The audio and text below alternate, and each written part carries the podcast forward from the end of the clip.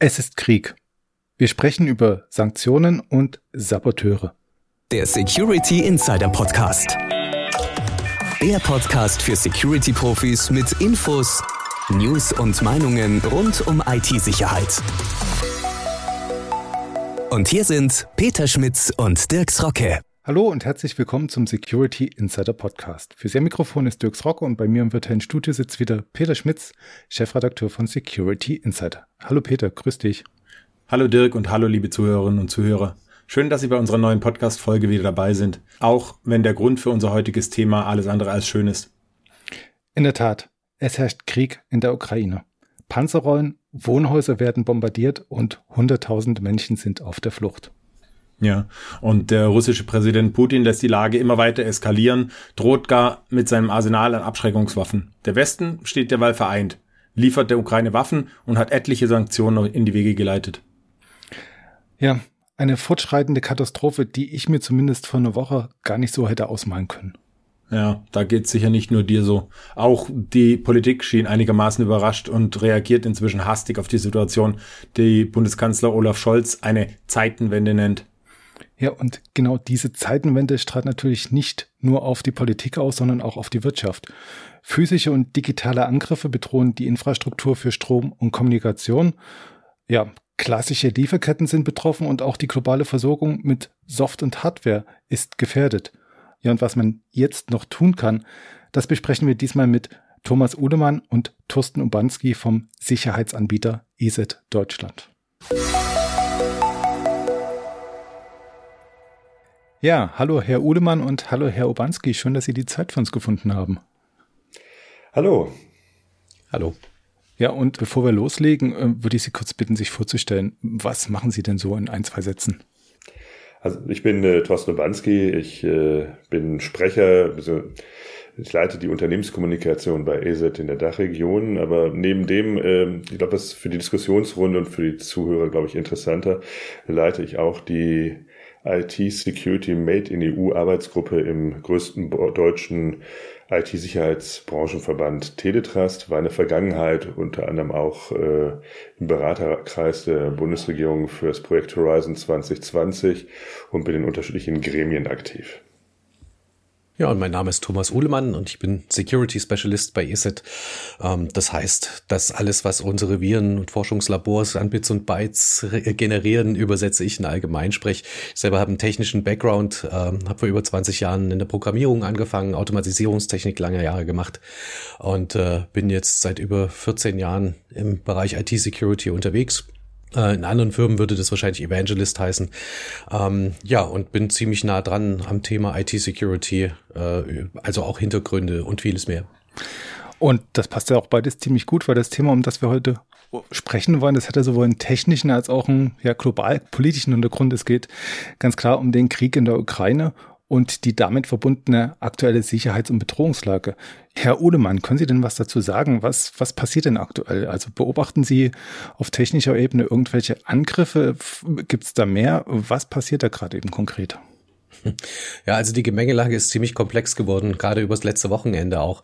Ähm, wir haben also einerseits äh, die Cyber-Attacken, die wir auch vorher schon gesehen haben, also über zehn Jahre jetzt zurückliegend, dass also in der Ukraine schon viel gelaufen ist und äh, vermutlich eben auch von russischer Seite gelaufen ist, äh, was Spionage angeht, was äh, allerdings aber auch äh, zerstörerische Attacken angeht, wie wir sie jetzt letzte Woche auch äh, nachweisen konnten mit Hermetic Viper, wo es also direkt darum geht, Systeme Systeme unbrauchbar zu machen und andererseits natürlich auch eine, eine starke ja, Hacking-Community, Anonymous von dran, ähm, die Russland ihrerseits wieder den Krieg erklärt haben und natürlich verschiedene russische Seiten ja entweder vom Netz nehmen oder eben auch äh, attackieren oder auch die Inhalte manipulieren und vieles mehr.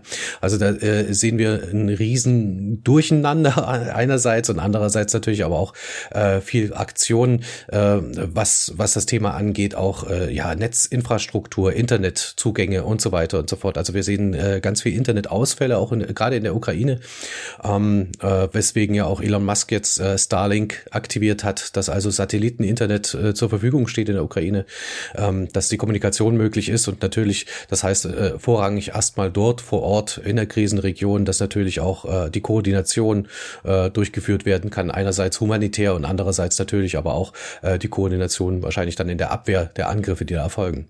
Hm, Sie haben ja gesagt, das ist eine ziemliche Gemengelage. Äh, kann man es denn irgendwie auseinanderdröseln? Also ich stelle mir jetzt vor, einige von den Angriffen, Sie sagten jetzt, das ging schon über zehn Jahre und das sagen ja nicht nur Sie, da gibt es ja etliche Zusammenstellungen im Internet, die das ja auch so darstellen. Ähm, kann man da jetzt sagen, was jetzt bloß mehr ins Auge springt, weil man sagt, da ist ein Konflikt, jetzt schaut mal genauer rauf oder lässt sich da wirklich auch konkret was zuordnen, was jetzt ursächlich in dem Konflikt liegt. Also was man jetzt sagen kann, das ist jetzt ein gezielter Angriff und das ist jetzt nicht nur ein zufälliger Angriff, sondern das ist tatsächlich jetzt auch ja staatlich gelenkt oder staatlich unterstützt. Das ist halt immer schwierig in der Attribution, gerade wenn äh, sich die die äh, ja die die die Situation ständig ändert oder ja eigentlich sekündlich fast ändert. Ja, ähm, tatsächlich geht es erstmal für uns auch darum, die Angriffe abzuwehren und äh, äh, und danach dann in der Tiefe zu schauen, wo kamen die her, wer äh, steht da dahinter. Aber was man jetzt schon sagen kann, ist, dass jetzt Angriffe durchgeführt werden, die schon ja Monate oder eben auch Jahre vorbereitet wurden. Also selbst Hermetic Viper, ähm, den wir letzte Woche da entdeckt haben, der ist äh, ja also der ist kompiliert worden Ende Dezember letzten Jahres. Also da sind schon mal mindestens zwei Monate Vorbereitungszeit. Wir haben Nachweise, dass das also über das Active Directory einer betroffenen Organisation als Gruppenpolicy ausgerollt wurde wurde. Das heißt, da war also auch schon der Zugriff auf das Netzwerk vorhanden. Ähm, und das sehen wir in vielen anderen Attacken auch oder haben wir eben auch in den letzten Jahren immer gesehen, äh, dass das also nicht einfach so drauf und loslegen, sondern dass es äh, lange vorbereitet wurde. Und das ist was, was wir jetzt beobachten können, dass also diese vorbereiteten Maßnahmen oder eben auch direkte neue Angriffe, dass die jetzt losschlagen. Wir sehen also eine Zunahme an Angriffen, das ist ganz klar. Was wir schlecht sagen können, ist, äh, ob die jetzt gerade gestartet wurden oder eben vorbereitet wurden über Monate und Jahre. Ich glaube eher, dass letzteres der Fall ist. Lässt sich denn sagen, wer und welche Akteure jetzt gerade eben konkret angegriffen werden? Ähm, das lässt sich sagen und das ist äh, auch nicht verwunderlich. Da geht es halt um kritische Infrastruktur, da geht es um Befehlsinfrastruktur, da geht es allerdings auch um andere Sachen, die das öffentliche Leben betreffen. Ähm, also sprich äh, Stromversorgung natürlich vorn dran ähm, und andere äh, Behörden, die äh, vielleicht Abwehrarbeit äh, koordinieren müssen, etc. Das ist, das ist deutlich, ja. Gibt es da schon Ergebnisse, was man da erreicht hat an Sabotage? Na gut, Ergebnisse sehen wir ja dann in dem Moment, wenn das Internet zum Beispiel in der Ukraine nicht funktioniert. Wir haben auch Freunde, die dort vor Ort sind, äh, an der, an der ukrainisch-polnischen Grenze zum Beispiel, ähm, und äh, die also auch Augenzeugenberichte haben von Geflüchteten, die dort an den Grenzen stranden gerade. Äh, und äh, das ist also sehr deutlich, dass das Internet, auch das mobile Internet, äh, von Zeit zu Zeit gar nicht existiert und äh, äh, ja und, und und vieles mehr. Also das ist gerade sehr unübersichtlich auch für uns von außen da drauf zu schauen. Aber die Berichte, die wir haben, die zeigen sehr deutlich, äh, dass es da zu Störungen kommt. Es kommt natürlich auch zu Störungen in der Stromversorgung, wenn es dort physische Angriffe gibt durch ja ballistische Raketen, wie auch immer. Das ist auch klar. Mhm. Das wäre jetzt halt meine Frage, ob man das irgendwie aufdrüsseln kann. Also wie gesagt, dass das Netz überlastet ist, wenn es eine große Flüchtlingsbelegung gibt und ähm, Menschen auf einen Haufen sitzen und dass natürlich auch die klassische Kriegsführung mit den physischen Angriffen hm, eine gewisse Auswirkung hat, ist ja klar. Lässt sich das dann auch irgendwie wieder auseinanderdividieren oder ist das jetzt alles noch zu übersichtlich im Moment? Ja, also zum aktuellen Zeitpunkt ist es eher unwahrscheinlich, dass wir jetzt genau sagen können, dass es so und so viel Prozent liegt am Cyberkrieg und so und so viel Prozent liegt am konventionellen Krieg. Ähm, dafür ist die Situation zu unübersichtlich, zu frisch. Äh, das werden wir wahrscheinlich in, in, ein paar Monaten erst wirklich sagen können, wenn es überhaupt möglich ist. Ja. Mhm. Und bezüglich der Cyberkriegsführung, was wir jetzt sehen, ist das jetzt schon die, ja, die letzte Stufe, die gezündet wird, oder gibt es da noch weitere ja, Phasen? Gibt es da Prognosen, wie das noch weitergehen könnte? Also meine Prognose ist, dass das noch lange nicht das Ende der Fahnenstange ist. Ähm, wir wissen von großen Akteuren, von, von gut ausgestatteten Akteuren, äh, es geschieht sehr wenig in Russland ohne das Wissen des Kremls. Das muss man jetzt ganz klar sagen. Also die Zeit ist vorbei, dass wir uns da zurückhalten sollten, meiner Meinung nach. Ähm, und äh, die Ausstattung, äh, dass also dort Personal vor Ort ist, was dementsprechend gut ausgebildet wird und das wird auch an staatlichen Institutionen ausgebildet, ähm, was äh, die Ressourcen hat, äh, ständig weiter und neu zu entwickeln. Ähm, also das äh, wird nicht weggehen, ja. Und ähm, und die haben sicherlich auch noch Sachen in der Hinterhand, äh, die sie dann äh, zünden können. Äh, müssen sie allerdings noch nicht, wenn sie aktuell erfolgreich sind in der Störung des äh, der, der der Kommunikation mit den Tools, die sie vorbereitet haben. Das sind auch keine Anfängertools, das muss man auch klar sagen. Das ist äh, durchaus ausgereift und ausgewieft, was da zum Einsatz kommt. Und äh, ja, ähm, also ich gehe nicht davon aus, äh, dass wir eine, einen Rückgang sehen werden. Das ist abhängig davon natürlich auch, wie der Krieg dort in der Ukraine verläuft, ähm, wie sehr Russland geschwächt werden kann oder die russischen Akteure auch geschwächt werden können ähm, in der äh, internationalen Antwort oder durch die internationale Antwort, die jetzt langsam anläuft. Aber äh, grundsätzlich äh, kann man davon ausgehen, dass da noch einiges im Petto ist und dass noch nicht das ganze Pulver jetzt, das ganze Cyberwar-Pulver jetzt schon verschossen wurde. Ja. Kann man denn davon ausgehen, dass das gezielte Angriffe sind jetzt in dieser Cyberwar-Kriegsführung oder ist das noch recht gestreut? Das ist schon von vornherein gezielt gewesen, ähm, weil die Zivilbevölkerung, die kann, ist auf der Flucht. Ähm, der, da muss nicht groß koordiniert werden, äh, wenn man jetzt mal vom, vom, vom Infokrieg absieht, also sprich was manipulierte Medieninhalte angeht, etc., PP, Propaganda und so weiter. Aber äh, was für das Erreichen der militärischen Ziele entscheidend ist, ist die Infrastruktur, sind also Behörden, sind äh, äh, ja Finanzinstitutionen, sind äh, Energieanlagen äh, und vieles mehr. Äh, das ist schon zielgerichtet und das haben wir auch in der Vergangenheit gesehen, dass also die Angriffe, die wir entdeckt haben, die wir über die letzten zehn Jahre und mehr äh, äh, gesehen haben und analysiert haben, das war jeweils zielgerichtet. Ja, also denke ich an Black Energy zum Beispiel, äh, die äh, zielgerichtet äh, Anlagensteuerung Regierungen angegriffen haben äh, in der Ukraine. Äh, SCADA-Systeme und vieles mehr. Äh, also das hat schon gezeigt, was da auch an, an, an Treibern zum Einsatz kam, was da auch an Tools, Backdoors und so weiter zum Einsatz kam, dass also die Angreifer sehr genau wussten, was sie als Ziel haben und äh, wo sie es genau darauf abgesehen haben. Und äh, das allerdings schon modular aufgebaut äh, und das äh, spricht wieder auch für die äh, Spezialisierung auf das jeweilige Ziel die Module, die dort zum Einsatz kamen und die auch noch inaktiv mit im Code zu sehen waren oder referenziert waren, äh, die ließen darauf schließen, dass also das ein Framework war, was jeweils zielgerichtet angepasst wird auf das Ziel. Und ähm, deswegen sind auch die Attacken, die wir jetzt sehen, zielgerichtet eben auf die kritische Infrastruktur, um das nochmal zu, äh, zusammenzufassen und weniger Streu, weil was äh, Phishing oder äh, jetzt äh, nach, nach, nach PayPal-Konten oder sonst irgendwas, äh, was wir so bei uns sehen als Streuware quasi, ähm, das, das ist jetzt aktuell für die Situation dort irrelevant, also auch für die Angreifer irrelevant. Wie wahrscheinlich ist es denn, dass man diese zielgerichteten Angriffe auch außerhalb der Ukraine fährt? Also äh, haben wir eine ähnliche Infrastruktur, ließen wir uns auch über die gleichen Tools angreifen oder müsste man dann weiter anpassen? Also denke ich jetzt speziell im Speziellen auch an Black Energy und das war 2013, 14. Ähm, die Module, die dort zum Einsatz kamen, die haben uns in Deutschland potenziell auch betroffen. Ja, so eine SCADA, also Siemens Anlagensteuerung ist ja bei uns auch. Wir stellen die Dinger her.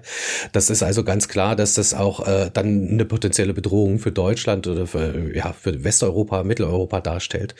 Ähm, und äh, das ist eben das perfide dabei, äh, dass wir eben auch ja die Plattform, die Windows-Betriebssysteme und vieles mehr, äh, das ist auch schon äh, äh, ein Einfallstor, ist ein Angriffsvektor, der dort benutzt wurde und wird und äh, der natürlich uns dann dementsprechend ähnlicher Gefahr aussetzt, äh, sobald wir als Ziel ausgegeben werden. Ja, was zum Glück noch nicht der Fall ist, aber äh, was so äh, Angriffe angeht, auch dann über äh, zielgerichtet über Buchhaltersoftware, die halt nur in der Ukraine angeht, äh, äh angewendet wurde oder wird.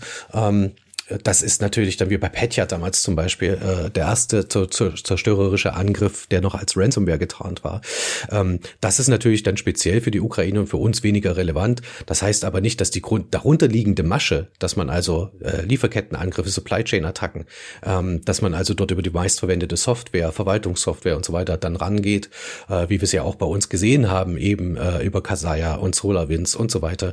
Ähm, klar, das äh, betrifft uns dann genauso. Das ist also nichts, wo wir sagen können, okay, an der polnischen Grenze ist da hier Schluss oder ne? Das ist, äh, das wäre also sehr, sehr, sehr naiv, das zu glauben. Mhm. Was bedeutet denn das jetzt konkret? Also Sie sagen jetzt, die, die, die Vorarbeit, die ist jetzt schon über Jahre, wenn nicht gar ja, Jahrzehnte gegangen.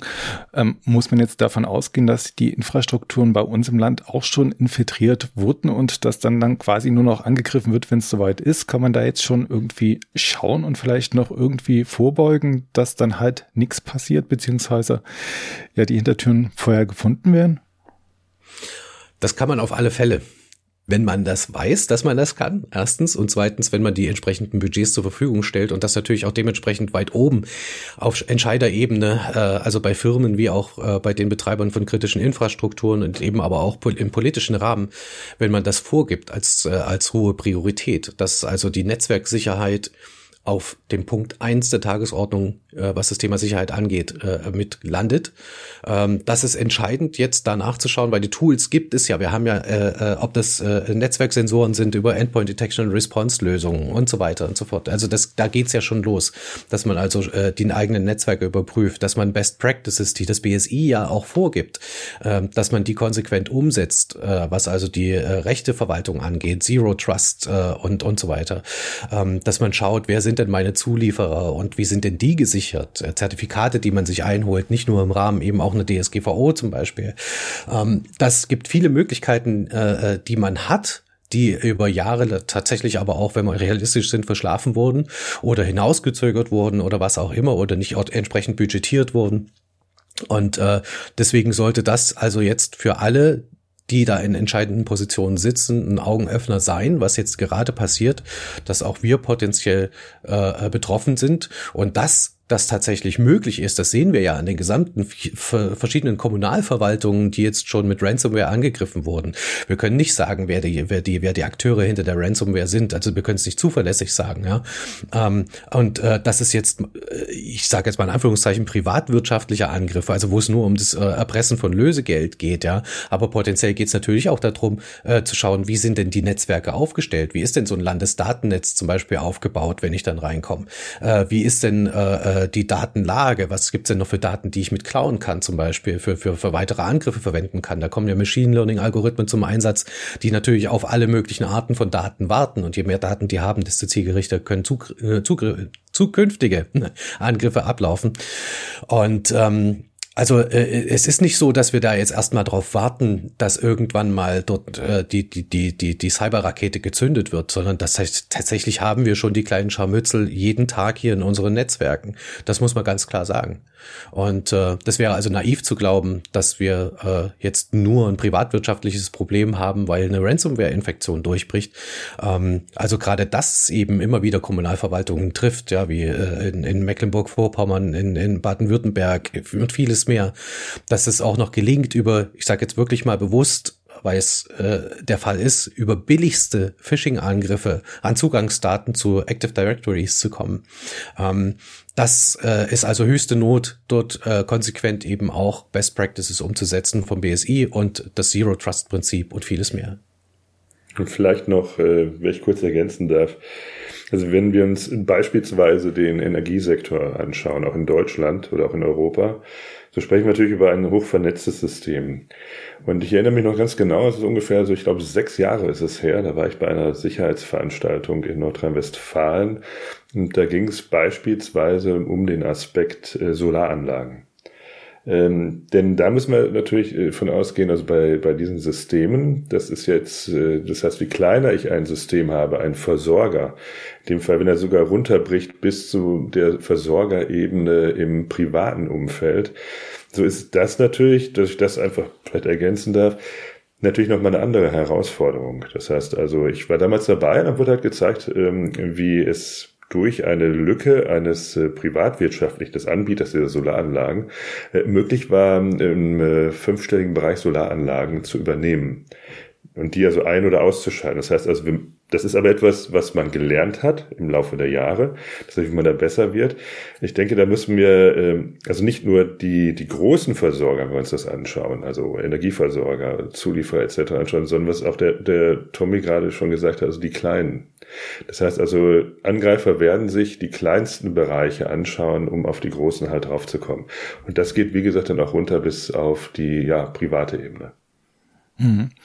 Stimmt, das erinnert mich jetzt ein bisschen an einen Vortrag vom BSI IT-Sicherheitskongress dieses Jahr. Da wurde ja auch geschildert, wie dann halt die kleinen ja, Energieanlagen in Summe eine große Auswirkung haben, um die ganze Infrastruktur ja zu schädigen, mehr oder weniger, wenn man es drauf anlegt. Ja, die, die Frage ist jetzt, was macht man jetzt? Das BSI rät zu einer erhöhten Wachsamkeit und Reaktionsbereitschaft. Das ist recht schwammig. Das britische National Cyber Security Center sagt, man soll sich jetzt schon ein bisschen ja, seine Verteidigung anpassen, Security-Aspekte anlassbezogen priorisieren, verstärken oder ja Initiativen beschleunigen. Die, die große Frage ist jetzt, wo fange ich da an? Also was ist jetzt im aktuellen Fall wichtig? Worauf sollte ich mein Augenmerk lenken? Wenn ich darf, würde ich das beantworten wollen, zumindest in, Ansätzen. Also ganz wichtig ist natürlich jetzt erstmal nicht in Panik zu verfallen. Ähm, es gibt einen Grund, warum Social Engineering äh, Druck erhöht und, und, und, und Leute in Panik versetzen will, weil Panik immer ein schlechter Berater ist. Das ist ganz klar. Ähm, aber wenn man selber nicht äh, ausreichend ausgestattet ist, jetzt äh, privat beziehungsweise eben auch gerade auch in Unternehmen, dass man sagt, okay, unsere IT-Abteilung ist sehr klein, das Know-how in unserer Firma ist sehr gering, ähm, dann äh, gibt es spezialisierte Dienstleister, die natürlich zur Verfügung stehen und die man auch nutzen kann, was das Thema Analyse erstmal angeht, äh, Netzwerksicherheit oder IT-Sicherheit im Allgemeinen und dann natürlich auch beratend zur Seite steht, was das Thema angeht. Wo sind denn jetzt die Dringlichkeiten? Was sollte ich als erstes tun? Ähm, das ist ganz entscheidend. Und wenn mein IT-Team groß genug ist, Sprich, also ich bin also ein großes Unternehmen, äh, dann sollte ich Vertrauen darin haben, dass die Jungs und Mädels, die da arbeiten, fit genug sind, äh, die Entscheidungen zu treffen und sollte denen zuhören. Das ist ein ganz entscheidender Punkt, dass man darauf hört, was das IT-Team, vor allem das IT-Security-Team an Vorschlägen macht und dann dementsprechend auch nicht zögern, die Budgets zur Verfügung zu stellen. Ich glaube, das ist so grob zusammengefasst erstmal der wichtigste Hinweis. Ja. Aus meiner Sicht zumindest. Hm. Also vielleicht also auch noch, was natürlich klar, er sich die Expertise von, von extern. Ich glaube, was jetzt aber auch wichtig ist, was auch gerade im Fluss ist, äh, ist, dass man äh, jetzt versucht, alle Akteure auf unterschiedlichen Ebenen erstmal zu bündeln. Sprich, rauszukriegen, wer ist in der Lage, was zu leisten. Ich glaube, das äh, hat schon, ich meine, das BSI oder wenn ich mir das Bundesinnenministerium anschaue oder Dienste, dann ist man schon hingegangen, hat die großen Akteure alle schon zusammengefasst. Das heißt also auch dort rauszukriegen, welche Expertise gibt's da, welche Informationen, wie kann ich mich dort absichern.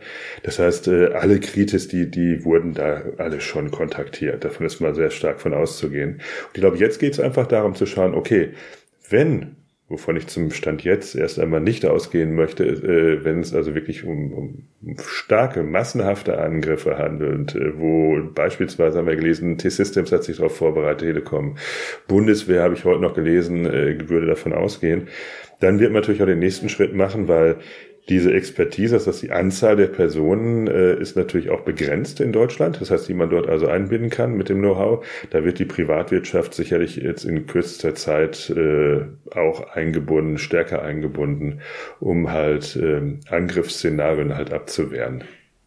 Sonst lassen Sie es uns doch aber ein bisschen konkreter machen. Also wenn wir jetzt über diesen Hermetic Viper reden, dann kann ich noch vorstellen, die Abwehr ist ähnlich wie bei einer klassischen Ransomware, weil im Prinzip macht das nichts anderes, nur dass der Erpressungsaspekt rausfällt und gleich gelöscht wird.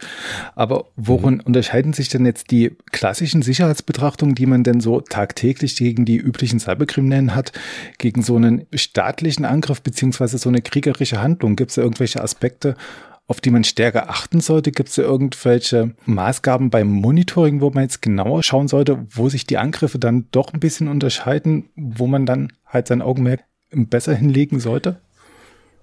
Also aus meiner Sicht unterscheiden sich tatsächlich die Maßnahmen überraschend wenig. äh, weil tatsächlich, also der Weg, die Mittel, die Methoden sind oft deckungsgleich. Also ob jetzt äh, staatlich oder privatwirtschaftlich motivierte Angreifer dahinter stecken. Ja. Ähm, was allerdings ganz klar ist, äh, dass, äh, und das ist bei jeder Kriegsführung der Fall, äh, dass Aufklärungsarbeit ein ganz wichtiger Teil zufällt. Ja? Ähm, das heißt vorbereitende Maßnahmen, Analysen von Netzwerken, die ich vielleicht später angreifen will oder muss oder wie auch immer. Und äh, deswegen ist es aus meiner Sicht entscheidend gerade, dass man viel äh, verhaltensbasierte Erkennung zum Einsatz bringt, also durch Netzwerksensoren zum Beispiel einerseits, Endpoint Detection Response äh, und vieles mehr. Ähm, dass äh, äh, also diese klassische Malware-Erkennung über schädliche Dateien, die auf die Systeme kommen oder wie auch immer, oder als Mail-Anhang und vieles mehr, das äh, ist erstmal weniger relevant, bleibt natürlich trotzdem relevant im Gesamtkonstrukt IT-Security, ohne Frage. Aber alles, was so nach außen geht, sollte auf jeden Fall mit überprüft werden oder von außen kommen kann. Sprich einerseits natürlich E-Mails als klassischer Vektor, äh, die vorhin schon erwähnten Phishing-E-Mails, die äh, finden trotzdem statt. Also auch die Bundesnetze sind angegriffen worden durch Phishing-Mails, ja, ähm, erfolgreich angegriffen worden. Und, äh, und gerade im privaten Sektor, bei, bei Firmen, die hier unterwegs sind, äh, ist Phishing super erfolgreich. Äh, das ist leider immer noch Realität. Ähm, das geht dann weiter äh, mit äh, tatsächlich den, äh, den Webseiten, die geprüft werden äh, und äh, ja, äh, Zugangsauthentifizierungslösungen zum Beispiel, dass also, äh, wo es geht, überall Zwei-Faktor-Authentifizierung zum Einsatz kommt, zwingend zum Einsatz kommt. Und natürlich dann Netzwerksensoren noch schauen, ähm, gibt es hier Bruce, äh, Brute Force-Attacken und so weiter und so fort. Und dann, dass man auf der anderen Seite natürlich schaut, was habe ich denn für Services im Netz? Einerseits natürlich die ganzen Cloud-Komponenten, die heute genutzt werden, aber natürlich aber auch äh, äh, gerade im noch immer noch Alter des verteilten Arbeitens ähm, äh, Protokolle wie Remote Desktop Protokoll ist eines der angegriffensten äh, Protokolle. Wir sehen Millionen von Angriffen allein in Deutschland pro Tag äh, auf Remote Desktop mit Brute Force Attacken, also wo Benutzernamen und Passwort einfach durchgeprüft werden und versucht werden, sich dann in die Systeme einzuloggen. Ähm, das sind so die, die, die, die Sachen, die auf jeden Fall ganz oben auch jetzt mitstehen müssen in dem, was ich tun kann. Und das ist dann unterm Strich sowieso dem Betroffenen egal, äh, in Anführungszeichen, wer da gerade angreift. Wichtig ist, dass der Angriff abgewehrt werden kann. Und die Mittel und Möglichkeiten, die haben wir. Und die sollten wir eben dann dementsprechend auch nutzen. Und das können wir nur, wenn wir davon wissen. Ja das klingt ja tatsächlich nach dem Keep Calm, Carry On und wer sich bis jetzt gut vorbereitet hat, der ist auch in Zukunft sicher geschützt. Gut, ich scheue mich persönlich als Berufsparanoiker immer vor der Aussage, sie sind auch zukünftig sicher. Ja, aber bestmöglich äh, den Punkt gibt es. Es gibt äh, aktuelle Techniken und Technologien, die man einsetzen kann und dann bin ich bestmöglich geschützt. Ähm, ich werde nie hundertprozentigen Schutz erreichen, das ist klar. Aber ich kann es den Angreifern, egal wo die herkommen, so schwer wie möglich machen und dadurch natürlich von denen verlangen, so viele Ressourcen aufzuwenden, dass es für die, gerade dass ich mir die privatwirtschaftlichen Angreifer vom Hals halte, dass es für die unwirtschaftlich ist, mich anzugreifen, ja. Oder dass ich so lange wie möglich handlungsfähig bleibe, mhm. produzierendes Gewerbe oder eben auch dann äh, ja Entscheidungsträger, Behörden. Ähm, und äh, äh, bei, bei, bei staatlichen Angreifern, je länger ein Angriff dauert, desto höher ist die Wahrscheinlichkeit, äh, dass, der, dass dieser Angriff auch entdeckt wird. Und äh, darum geht's eben auch. Äh, selbst wenn ich den Angriff grundsätzlich nicht verhindern kann, das werde ich nie können, den Angriff selbst, aber ich kann ihn eventuell blockieren oder so, so lange dauern lassen, äh, dass ich ihn äh, dann erkenne und dann blockieren lassen kann und vielleicht aber auch dementsprechend zurückverfolgen kann, wie auch immer. Ähm, darum geht's. Es geht darum, Zeit zu gewinnen äh, und äh, Zeit, die mich handlungsfähig bleiben lässt. Wie groß ist überhaupt die Wahrscheinlichkeit, dass jetzt das ja, kleine, mittlere Unternehmen direkt angegriffen wird im Rahmen solcher Kriegshandlungen? Also wir hatten jetzt geredet über die kritischen Infrastrukturen, das ist klar, da kann man große Wirkung entfalten, aber jetzt das normale Unternehmen, ist das überhaupt ein lohnendes Angriffsziel? Naja, jetzt, äh, ich komme ich komm, ich komm mal kurz rein. Also ich glaube, da muss man schon differenzieren. Also ähm, ich glaube jetzt mal, der Handwerksbetrieb, nehmen wir den mal als Beispiel, das kleine Unternehmen ähm, aus der Nachbarschaft, wird erstmal klassisch kein, äh, das ist ein Kollateralschaden, wenn man es so brutal sagen mag. Das wird jetzt nicht direkt, also man geht erst auf die Großen, beziehungsweise ähm, muss man da auch sehen, dass natürlich auch dort äh, militärische Taktiken eingesetzt werden. Das heißt, ich gehe auf Ziele, die relevant sind. Das heißt, das ist nicht unbedingt die Größe entscheidend. Nehmen wir mal ein Beispiel. Also ich habe jetzt einen, einen Zulieferer von einer Komponente, die jetzt beispielsweise im Rüstungssegment äh, von Bedeutung ist. Das heißt also jemand, der Kugellager herstellt oder jemand, der andere Schrauben herstellt, die für gewisse Komponenten erforderlich wären dann ist es natürlich im militärischen Sinn natürlich äußerst interessant, diesen auszuschalten oder anzugreifen, wenn er das schwächste Glied in einer Kette ist. Denn dementsprechend würde ich ein, ein gesamtes System dadurch, andere Bereiche, die deutlich stärker gestärkt, äh, äh, abgesichert sind, könnte ich darüber natürlich angreifen. Das ist bekannt, das ist auch, äh, wenn man sich die äh, Doktrin auch mal anschaut. Das heißt also Cyberkriegsführung, wenn man das wirklich mal in den Mund nehmen mag, das Wort. So ist das also etwas, äh, was natürlich einem Angreifer das Ganze erleichtert. Das heißt, ich suche immer den, den, den schwächsten Punkt. Das haben wir auch in der Vergangenheit. Äh, Tommy, kannst du sicherlich auch gleich noch was zu erzählen. Dann sollten wir uns anschauen, die, die Angriffe auf Lieferketten. Das heißt, wenn wir uns angeschaut haben, wo werden ähm, Logistikunternehmen angegriffen. So ist es nicht unbedingt der große Logistiker, den wir hier haben. Nein, dann geht man jetzt hin und sucht äh, Länder aus, wo die IT-Sicherheit nicht so hoch ist, aber die für ein anderes System eine Bedeutung haben. Und ich glaube, da muss man schon sagen, haben wir in den letzten Jahren eine sehr, sehr letzten Jahren, ich würde sagen, in den letzten zehn Jahren eine, eine deutliche Spezialisierung, äh, was derartige Angriffskomponenten angeht, aber auch von den Taktiken her. Das heißt, es ist, muss man sagen, auch wenn, wenn Staaten agieren, hat das auch immer einen politischen, militärischen Komplex, der also dahinter steckt. Tommy, vielleicht kannst du noch was zu den ähm, Sachen als Beispiel, was ich gerade sagte, sprich die äh, Logistikbranche. Da hatten wir ja zum Beispiel in Südafrika hatten wir da Vorfälle.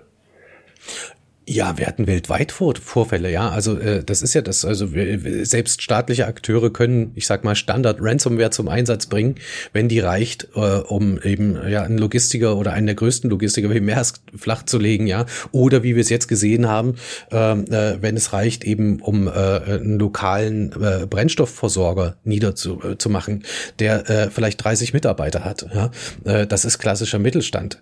Und ähm, oder Thüringer Unternehmen, äh, die die äh, äh, Pumpen bauen, die dann wieder erst äh, in irgendwelchen Energieversorgungen zum Einsatz kommen, in Wasserkraftwerken oder was weiß ich was. Und das Unternehmen selbst, das Thüringer Unternehmen, hat 150 Mitarbeiter.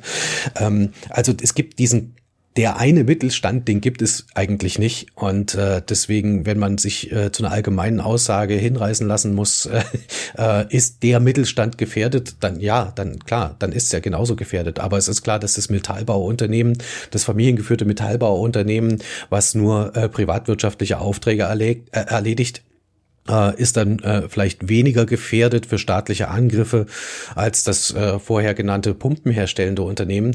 Ähm, aber das heißt natürlich nicht, dass das äh, im Thema IT-Security überhaupt nicht irgendwie relevant ist, ja, weil ja dann genauso wieder äh, eben ja äh, Massenware, Massen-Ransomware und so weiter für die dann wieder relevant sind. Aber klar, wenn wir jetzt bei dem äh, staatlichen Thema bleiben, ähm, ist natürlich die die Lieferkette super super spannend mhm. und äh, ob das jetzt wie gesagt der Angriff äh, über äh, Verwaltungssoftwares sind oder über die Webseiten. Äh, wenn ich zum Beispiel Lücken im äh, Content-Management-System wie Joomla, Typo 3 und, und, und so weiter ausnutzen kann, ähm, ist es natürlich für die Angreifer super spannend.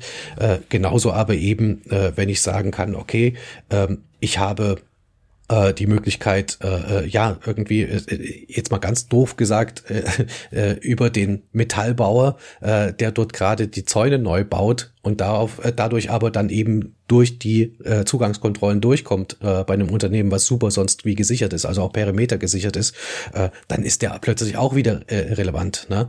Also es gibt nichts, was es nicht gibt. Deswegen gehört IT-Security in der digitalen Welt und die haben wir mittlerweile tatsächlich bei allen ganz oben auf die Liste. Hm. Wobei das jetzt natürlich alles ähm, physische und äh, realstrategische Ziele sind, die Sie angesprochen haben. Ähm, ich ziehe jetzt auch ein bisschen so in die Richtung, ähm, was gibt's denn an möglichen Streuverlusten, Kollateralschäden? Also wie gesagt, wenn ich jetzt diesen einen Zulieferer angreife, sind dann die anderen auch gefährdet oder gehen wir dann immer noch von recht gezielten Attacken aus? Das ist auch wieder abhängig von dem, von dem eigentlichen Ziel. Also wenn ich jetzt zum Beispiel eben diesen äh, Brennstoffzulieferer erwische, habe ich natürlich sämtliche äh, äh, anderen Unternehmen, die von dem die Brennstoffe beziehen, äh, äh, auch mit erwischt. Ja, der kann Zulieferer für die Bundeswehr sein einerseits und äh, äh, dann habe ich natürlich die Bundeswehr geschwächt, wenn ich als Angreifer da das Ziel habe. Äh, habe natürlich aber alle äh, anderen Bäcker und sonst irgendwie die Lieferverkehr haben, äh, habe ich genauso mit erwischt. Also die Kollateralschäden sind definitiv mit da. Und wenn ich natürlich dann auch äh, äh, einen, einen lokalen Energieversorger mit erwische, dann haben natürlich alle keinen Strom. Ja, äh, dann habe ich also auch normale Privathaushalte, die davon betroffen sind. Also definitiv. Das gibt also so richtig zielgerichtete Angriffe gibt es eigentlich kaum. Hm. Was die Auswirkungen dann angeht. Ne? Wie sieht's denn eigentlich aus mit Friendly Fire? Also wir hatten jetzt die ganze Zeit die Russen im Fokus, aber was ist denn mit unserem eigenen System, unserer eigenen Allianz? Könnte ja sein, dass wir auch Cyberkriegsführung machen und uns dann selbst ein bisschen mit erwischen. Ist das wahrscheinlich? Gibt's da irgendwelche ja, Zahlenberichte, was wir denn so an Schadsoftware vielleicht in der Hinterhand hätten? Also da muss man sagen, also ähm, ich glaube, killed by friendly fire, also der Ausdruck, den wir auch noch aus dem Vietnamkrieg kennen, ähm, das ist natürlich nicht unmöglich, aber es ist äußerst unwahrscheinlich. Also wenn ich Angriffe fahre, dann äh, versuche ich natürlich fremde Systeme anzugreifen. Also ich glaube, das ist äh, etwas, was im direkten Kontext, äh, ich glaube, wo die Bevölkerung äh, auch in Deutschland oder Europa ich glaube, das ist etwas, wo wir jetzt nicht Angst vorhaben müssen. Das heißt also, da sind die Systeme schon sehr speziell. Äh, Aussagen jetzt zu treffen, wie viel Schadcode welches Land jetzt produzieren mag oder kann oder beziehungsweise welche Sicherheitslücken. Ich glaube, das wäre, glaube ich, sehr vermessen. Ich meine, da sind die Geheimdienste beziehungsweise die, das Militär, was auch der, derartige Zentren betreibt, logischerweise und auch vollkommen verständlich sehr zugeknüpft. Also äh, da würde ich sagen, ist die Wahrscheinlichkeit äh, sehr, sehr gering. Was aber, das muss man sagen, in der Vergangenheit aber einmal schon öfter gezeigt hat, also gerade Edward Snowden, äh, was wir damals erfahren haben, dass natürlich, wenn derartige ähm, Codedateien gefunden werden, beziehungsweise auch von, von Kriminellen gefunden werden, das ist eins, wo ich sagen würde, okay, dann haben wir natürlich dann zukünftig ein Problem, weil die natürlich darauf aufsetzen werden. Das haben wir in der Vergangenheit auch schon gesehen. Das heißt also äh, nach den Führungen von Snowden etc., dass entsprechende äh, Sicherheitslücken, die bekannt geworden sind, die ausgenutzt wurden, wo Schadcode für, äh, veröffentlicht wurde, dass die daran, dass sie in die Finger gekommen sind. Aber bis das dann ausgenutzt wird, ich glaube, dann kann man unsere Systeme da auch wohl etwas härten und beziehungsweise auch die, die Bevölkerung verschützen. Ich glaube, Stand jetzt würde ich jetzt von ausgehen, da geht keine aktuelle oder akute Bedrohung von aus. Sie sagten jetzt die eigenen Systeme härten. Ich denke jetzt dann auch wieder an die Zulieferer, an die Lieferketten in der IT. Wie sieht denn das überhaupt aus? Sollte ich mich dann auch fragen, von welchen Herstellern aus welchen Ländern irgendwelche Systeme und Software kommen? Naja, also ich äh, bin da immer, tue mir etwas schwer, mal zu sagen, okay, Warnung, Lieferantenwarnung, ich glaube, das ist sehr, sehr schwierig. Aber was, was natürlich ganz klar ist, wo wir uns mal wirklich als, als Deutsche, aber auch als Europäer mal wirklich Gedanken machen müssen, ist natürlich, in welch einer Welt wollen wir leben? Wollen wir in einer selbstbestimmten Welt leben? Das setzt auch eine selbstbestimmte IT voraus. Das heißt also äh, Sicherheitslösungen, das setzt voraus äh, Strukturen, die wir dort haben, etc. Alles, was hergestellt wird. Wollen wir das? Das ist nach unseren Rechtsvorstellungen, das heißt, ich nehme jetzt das Wort Datenschutz mal in den Mund, wobei das würde hier viel zu eng, viel zu, viel zu knapp gefasst sein, äh, ob wir das jetzt wollen. Ich glaube, die Tendenz, gerade auch nach dem, äh, nach der letzten Woche, wird sicherlich sein, dass man äh, die eigenen Möglichkeiten auch im IT-Bereich weiter ausbauen muss, weiter ausbauen wird. Ähm, ich erinnere mich noch sehr genau an der Diskussion, das war im ähm, Wirtschaftsministerium, wo ich dabei war, vor ungefähr zwölf Jahren, wo das schon ein Thema war wo man sich aber nicht so wirklich durchringen konnte, ähm, dort auch mehr zu investieren. Ich glaube, der, das ist Zeit, der Zeitpunkt durch die Ukraine-Krise, wird sich das massiv verändern. Äh, man wird Dinge stärker hinterfragen und auch hinterfragen, nicht wenn es um Sicherheitslücken geht, sondern auch um Lieferketten. Das heißt also, sind zukünftige Lieferanten von Technologien immer noch auch in der Lage, zukünftig eine, äh, ja, eine Garantie zu liefern, dass sie überhaupt noch ausliefern können. Das heißt, wenn wir uns das einmal anschauen, ich weiß nicht, ob Sie das jetzt äh, meinten, Herr Schrocke, bezüglich äh, Embargos EU auf ähm, Maschinen, Software und äh, Halbleitertechnologie auch, wenn Sie darauf eingehen wollen. War, war das Ihre Intention in dem Moment? Das wäre meine Intention später gewesen. Im Moment würde ich okay. erstmal darauf eingehen, ob es denn vielleicht mhm. irgendwelche versteckten Hintertüren in den Lösungen gibt. Also die Diskussion um Huawei und die ganze Netzwerkinfrastruktur, die schwelte auch schon seit einiger Zeit. Und da dachte ich halt, ja, wen lasse ich überhaupt meine Infrastruktur ausrüsten im Fall, wenn ich es kriege und das Problem, ob ich es dann noch kriege, das können wir im Nachhinein auch noch diskutieren. Hm. Also ich, ich glaube, dass, äh, ich meine, die Frage jetzt, äh, uns als Hersteller zu stellen, ist natürlich etwas wichtig zu beantworten. Ich glaube, da ist eher das BSI gefragt, dort eine verbindliche Antwort zu geben und auch äh, die politischen Scheider, sprich Innenministerium etc., Ministerien, die für Digitalwirtschaft zuständig sind. Ich glaube, da wäre die Frage deutlich besser adressiert. Aber wenn ich den allein mir nur den Koalitionsvertrag äh, angeschaut habe, richtig angeschaut habe, waren dort ja schon Hinweise darauf, dass man sich auf äh, mehr europäische Technologie oder beziehungsweise äh, westliche Technologie da orientieren möchte, auch gerade was Netzwerkausbau angeht.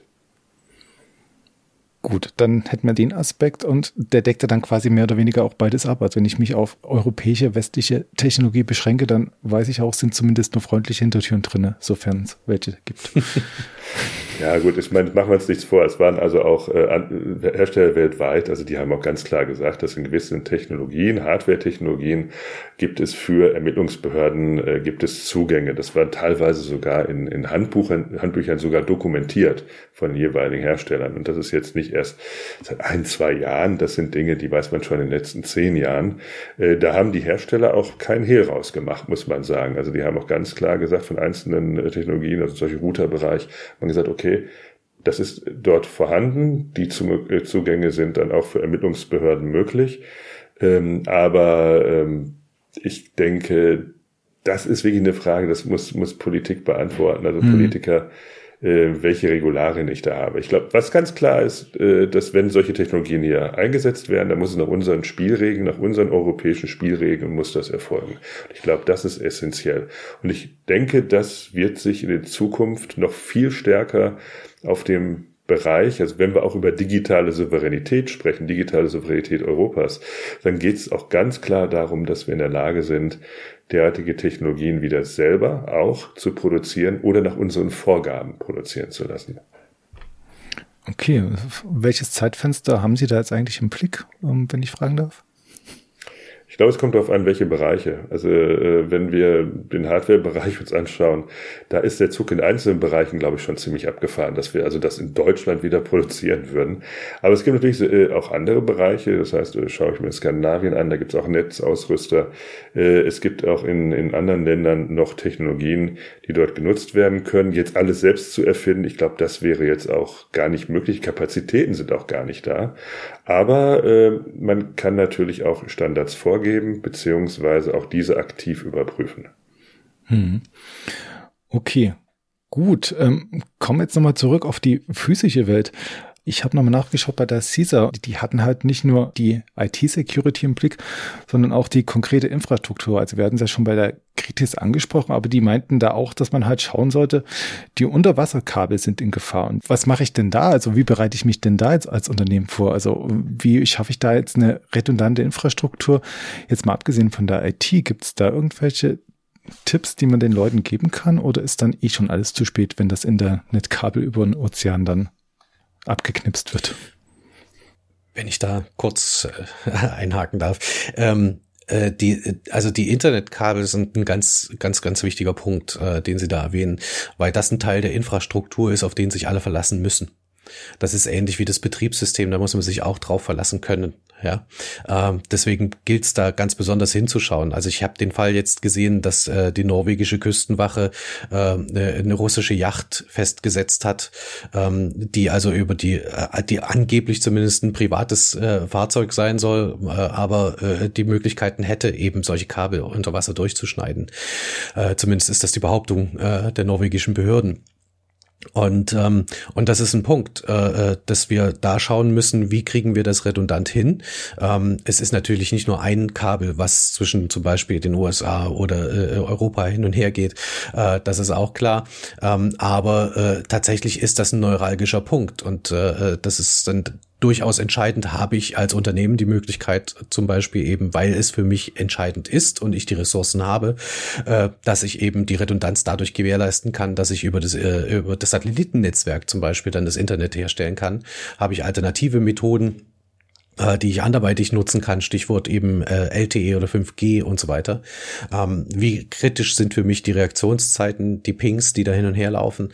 Ähm, das ist das ist schon durchaus ein Punkt. Das ist jetzt für die private Wirtschaft, für den äh, Mittelständler, ja, der ist tatsächlich auf Gedeih und Verderb dem ausgeliefert, was er an seiner Dose stecken hat. Da ist es vielleicht dann auch budgettechnisch gar nicht realisierbar, äh, da irgendwie uh, umzuswitchen. Aber äh, gerade große Unternehmen, gerade eben aber auch kritische Infrastruktur, die sollten dann natürlich genau hinschauen, beziehungsweise dann ähm, ja äh, politisch äh, über ja ihre Lobbyarbeit zum Beispiel dann dementsprechend Einfluss erwirken. Ich meine, ich habe gehört, da ist jetzt gerade eine Röhre in der Ostsee, äh, die vielleicht auch anderweitig jetzt genutzt werden kann, zum Beispiel. Ja, also also es sollte, äh, glaube ich, jetzt äh, äh, ein neues Denken auch einsetzen, was die Abhängigkeiten angeht. Das ist ganz klar. Das ist das Thema eben, was ja der Thorsten schon erwähnt hat, äh, mit IT-Security oder IT insgesamt eigentlich und, und, und Komponenten made in EU ähm, oder zumindest in Staaten, wo man sagt, okay, das, das haut äh, hin, was demokratische und freiheitliche Grundordnung angeht. Äh, und ein erster Schritt ist da ja auch gemacht. Also es äh, ist ja jetzt schon in Planung oder zumindest sieht es ja gut aus, dass zum Beispiel Magdeburg äh, Chipfabriken bekommt ähm, und vieles mehr. Das geht ja jetzt plötzlich dann doch recht schnell. Allerdings sind wir jetzt gerade zum jetzigen, heutigen Zeitpunkt sind wir natürlich in, einem, in, in einer Phase, wo viel erstmal Ideen in den Ring geworfen werden und dann wird geschaut, wie man das finanzieren kann. Das ist auch ganz normal.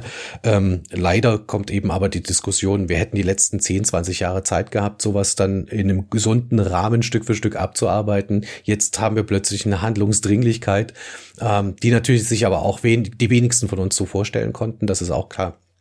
Und äh, ja, ähm, aber ja, Ausfallsicherheiten, wie gesagt, es gibt Bereiche, da kann man selbst mit Einfluss nehmen. Es gibt Bereiche, da müssen wir uns auf andere verlassen und da gehören die, die, die, die, die Unterseekabel, äh, die Satellitennetzwerke natürlich genauso ähm, oder eben auch die Betriebssystemhersteller genau, äh, gehören da definitiv dazu. Ja. Hm. Vielleicht, vielleicht da nochmal ein bisschen noch ergänzend. Also es ist auch zum Beispiel in dem Bereich äh, IT-Security. Ich meine, da ist ja die gute Nachricht, dass in Europa wir alles haben, um äh, dort auch äh, den Binnenmarkt mit eigenen EU basierten europäischen Produkten abzudecken. Also es ist anders jetzt als in, in einzelnen Hardware-Segmenten, aber im, im IT-Sicherheitsbereich äh, gibt es eigentlich keinen Bereich, den wir nicht in der Lage wären, als Europäer äh, entsprechend auch abzudecken. Also da äh, gibt es allein, wenn wir uns in Deutschland anschauen, gibt es so viel Forschungszentren nur in Deutschland, wo entsprechendes Know-how auch äh, entsteht oder entstanden ist in den letzten 20 Jahren und äh, so viele Unternehmen. Also schauen wir uns allein ähm, ja Bereich äh, Kommunikation, Verschlüsselung an. Da, da gibt's genügend äh, Unternehmen, die das hier abdecken können und die es auch bereits abdecken. Da gibt's französische Unternehmen, gibt's deutsche Unternehmen, äh, da gibt's äh, auch italienische Hersteller. Das heißt, also da sind wir schon sehr weit au groß aufgestellt.